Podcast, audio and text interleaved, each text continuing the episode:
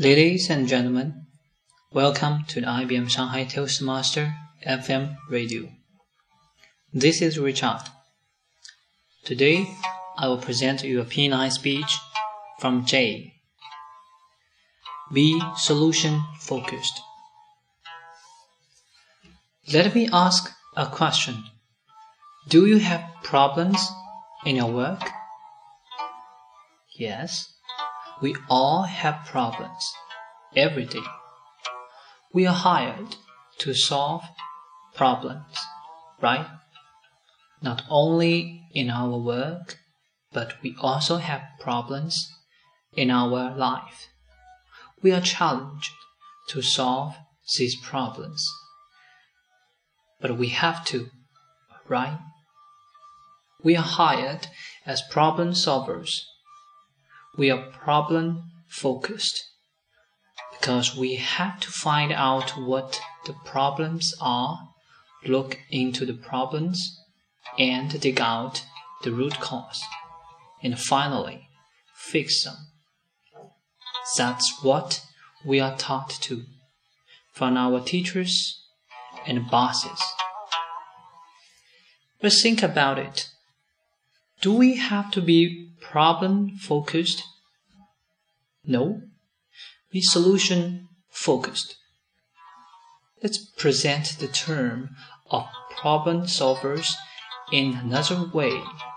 We are solution providers. We can do that because there has to be one or more solutions to every single problem. If there is no solution, then problem is just a matter of fact. It's not a problem. Problem is something that we can find a way to fix. Solution is the way. You may ask, what's the difference between problem focused and solution focused? As problem focused, traditionally we ask questions like this Why this happened? How could that happen? Then we discuss all the possible reasons that could have caused the problem we end up fighting on who caused the problem and whom to blame. The root cause are always pointing to someone in the end, as everything is done by a human being, right? So we see people hesitate to look for root cause because no one likes to be blamed. So what? This means problem focused doesn't work sometimes. Doesn't efficiently help solve problems. Let's see what solution focused works. Instead of looking backward to find out why, we directly look forward to find the solution. Solution focused people ask questions like this When the problem didn't exist, what did we do? Imagining if the problem is already solved, what are we doing differently? Was there a similar problem in the past? What did we well? While thinking about these questions, people are not worrying to be blamed, but they looked at the positive things that could be part of the illusion.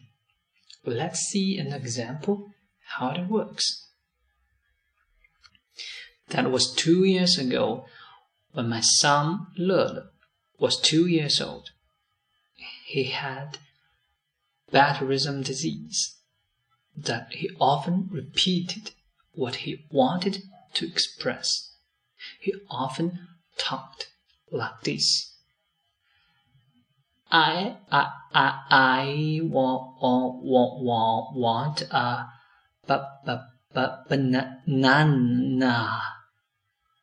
Ladies and gentlemen, what would you do when you found your baby spoke like that?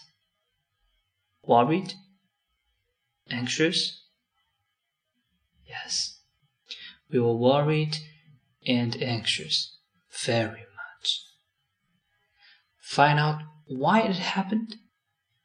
Yes, we tried that and asked, Why are you always repeating words? Don't do that.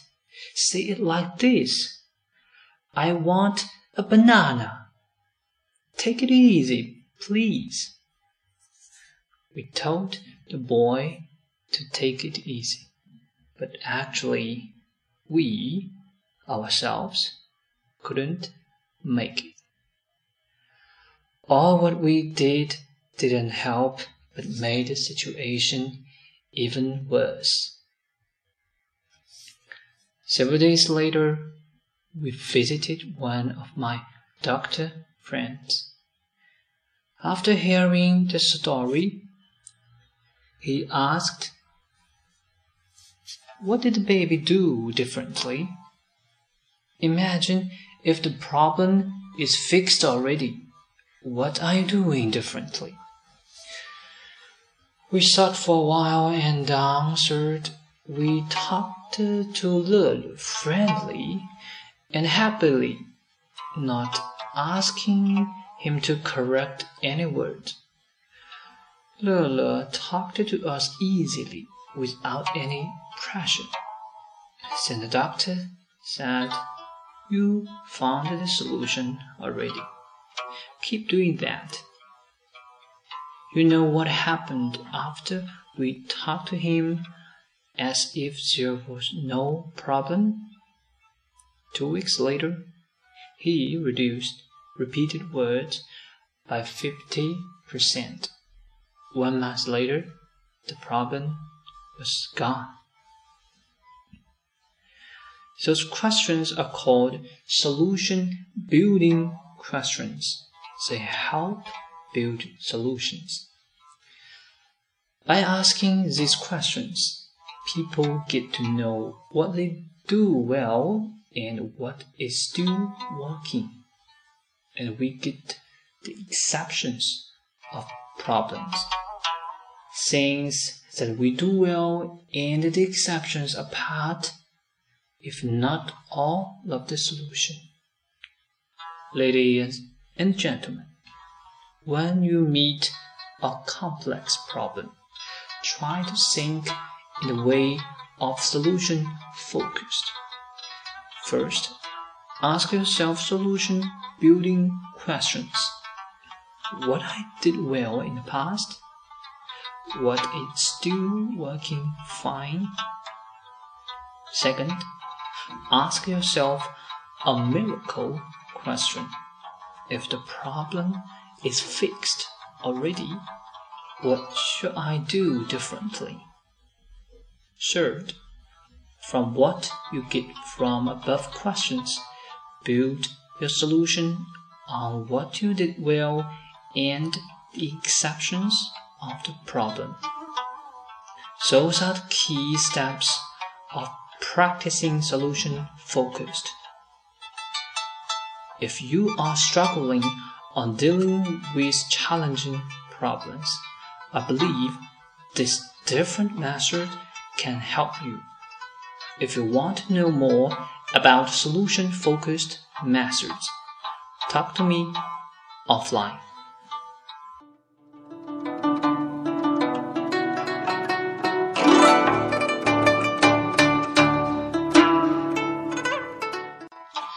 Ladies and gentlemen, Thanks for listening. IBM Shanghai Toastmaster FM Radio. I believe everyone learns a lot from Jay's speech. Thanks for listening. This is Richard.